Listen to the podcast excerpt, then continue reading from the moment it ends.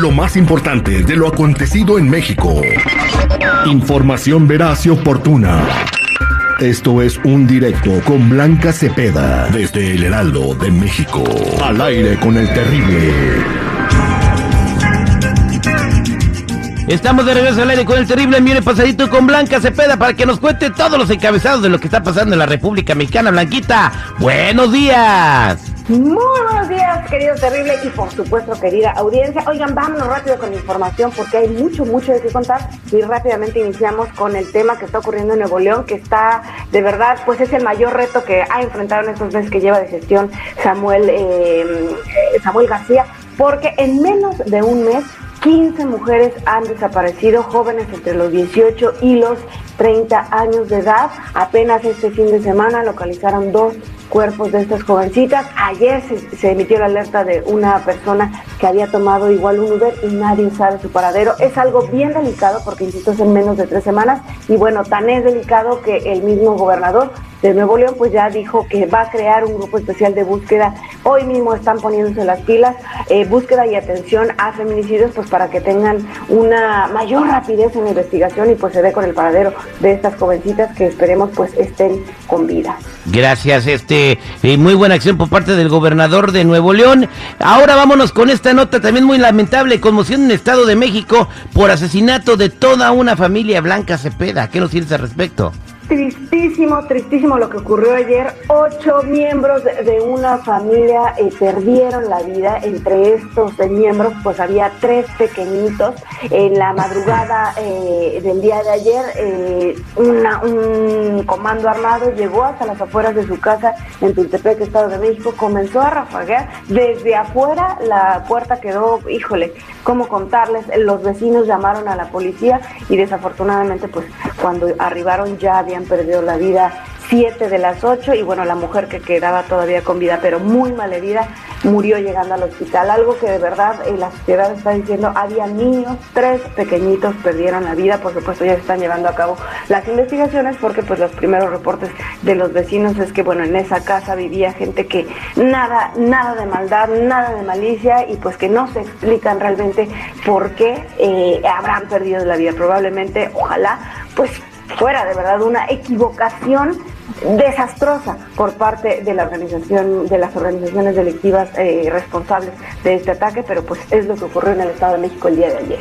Oye, oye, la noticia realmente que llama la atención es de que salió un comando de abuelitas que salió a regañar estos compas, ¿eh? Ya salió, ya están listas y cargadas de abrazos.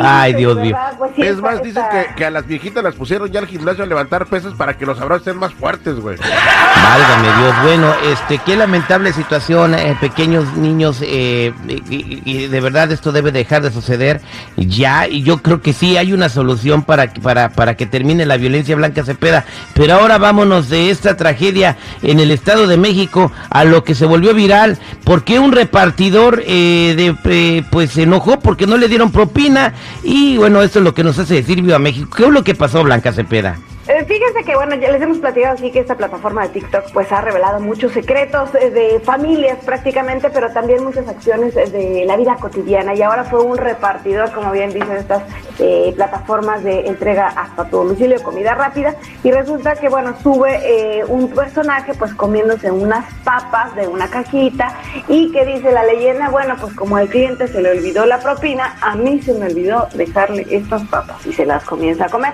Obviamente está provocado muchas reacciones en las redes sociales porque hay quien dice que no es mentira, pues que la propina no es obligación, es digamos que pues un, acto que el cliente, el consumidor, si quiere, otorga y si no, no. Nada más que pues ahora los eh, repartidores pues ya tienen la fortuna de ver desde antes si le dieron o no propina eh, desde la plataforma y pues cuando ven que no ocurren situaciones como esta que les estoy contando. Por supuesto que bueno, pues ni modo, él se comió las papas, el cliente se quedó sin estas y también se ahorró sus 15, 20 pesitos que hubiera dado de propina. ¿Ustedes qué opinan? ¿Qué opinan? ¿Fue, ¿Hizo bien, hizo mal este repartidor de comida rápida? Pues yo lo único que opino es que esto nos hace decir...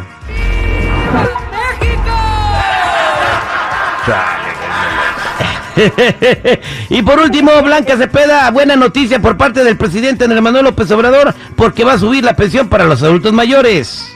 Oigan, sí, mínimo una buena noticia. Resulta que el presidente eh, Andrés Manuel López Obrador informó que, como ha sido desde el inicio de su gestión, continuará aumentando esta pensión para los adultos mayores y el próximo año, que estaremos ya en el 2023, si todo sale bien, pues se va a recibir eh, poco más de 4 mil pesos. Inició su gestión recibiendo los abuelitos 2.700 pesos, continuó hasta ahora 3.850, el próximo año más de 4 mil y se espera que para el último año de gestión del presidente, en el 2024, reciban 6 mil pesos bimestrales. Es una buena noticia porque, bueno, es un recurso que finalmente sí requieren, eh, pues, de, verdad, de manera urgente las personas adultos mayores que habitan en nuestro país. Muchas gracias, Blanca Cepeda, por toda la información y muy buena noticia que nuestros adultos mayores van a recibir esas pensiones. Que estés muy bien, Blanquita. Excelente mañana para todos. Nos escuchamos más adelante con más información.